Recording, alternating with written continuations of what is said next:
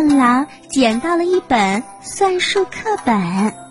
是啊，他没事儿的时候就爱翻一翻。课本上画着很多的香蕉、苹果和大鸭梨。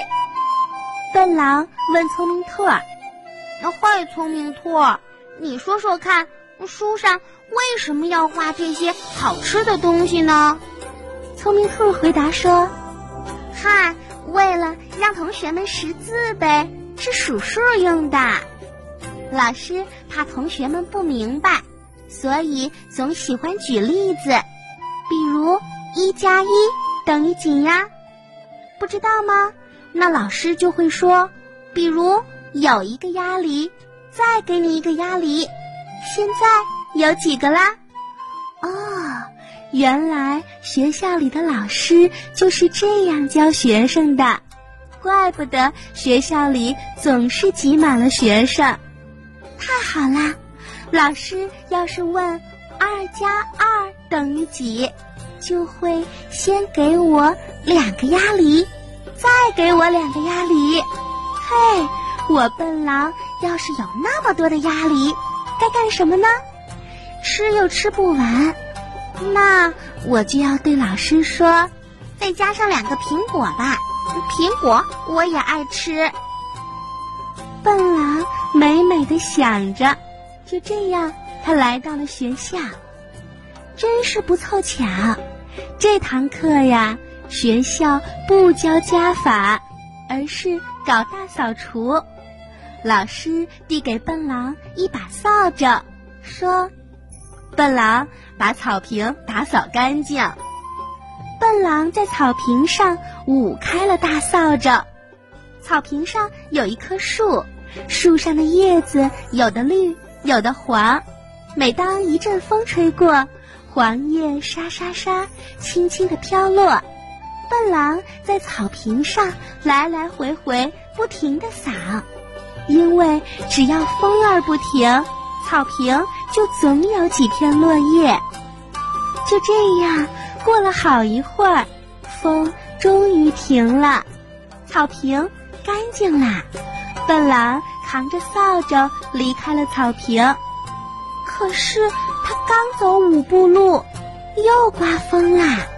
风摇着树枝，枯黄的叶子又落下来几片，笨狼只好。又扛着扫帚往回走，这样来来回回的跑了十多趟，笨狼累得喘不过气了。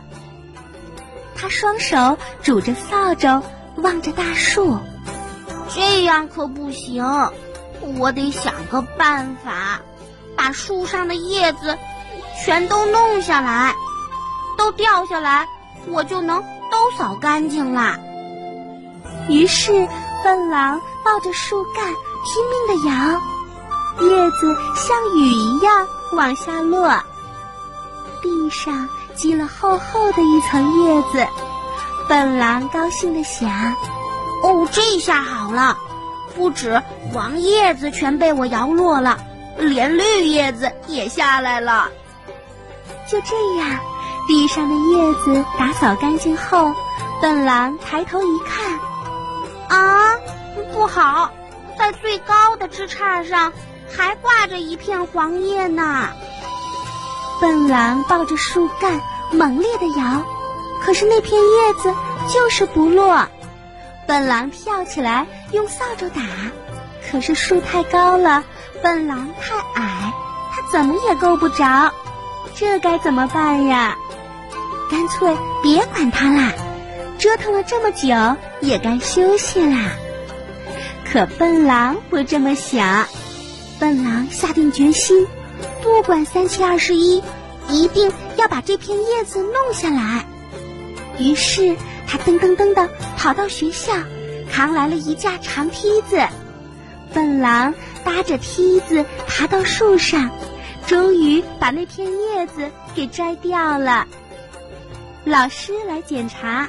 看到草坪上干干净净的，表扬笨狼说：“哦，草坪上一片叶子也没有，笨狼同学干得很不错。”笨狼提醒老师说：“哦，老师，不止地上没有叶子，您看，连树上都没有了。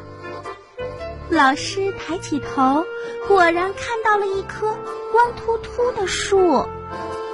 唉，这个笨狼为了扫叶子，把树上的所有叶子都弄下来啦。笨狼坐在小朋友中间听老师讲课，这节课还不是教加法，而是学词语。哎呀！学校里的加法要什么时候才能教呢？鸭梨放久了会烂的。笨狼有点坐不住啦。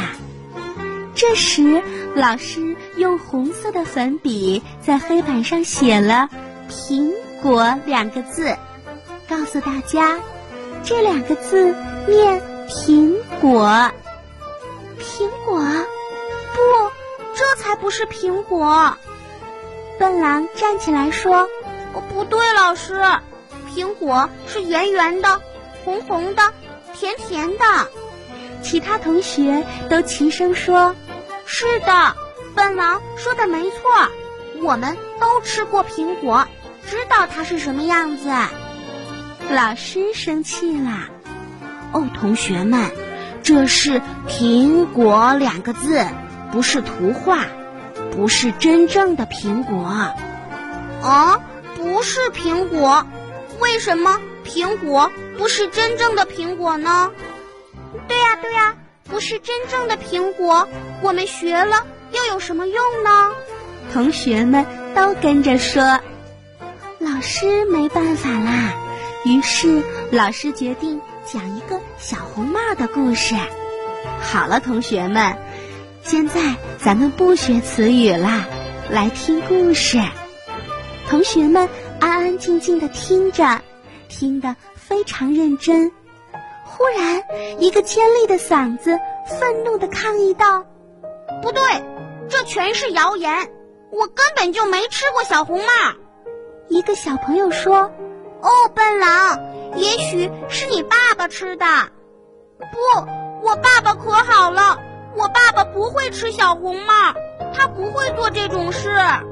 嘿，笨狼，也许是你爷爷，哦，也可能是你的太爷爷。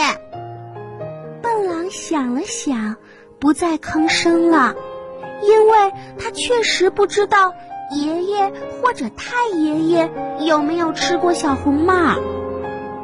老师本来想告诉笨狼。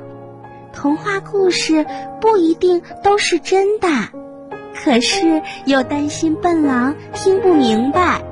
他说：“好了，现在不讲故事了，我们去上体育课吧。”笨狼和同学们来到大操场，在跑道上排好队。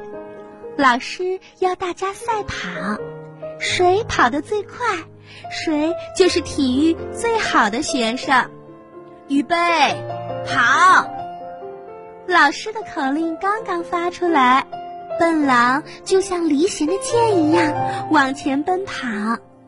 可是他不知道跑道的拐弯处要拐弯，他一直往前跑，因此他直直的穿过大操场，越过田野，跑回了森林去了。课。也上不了了。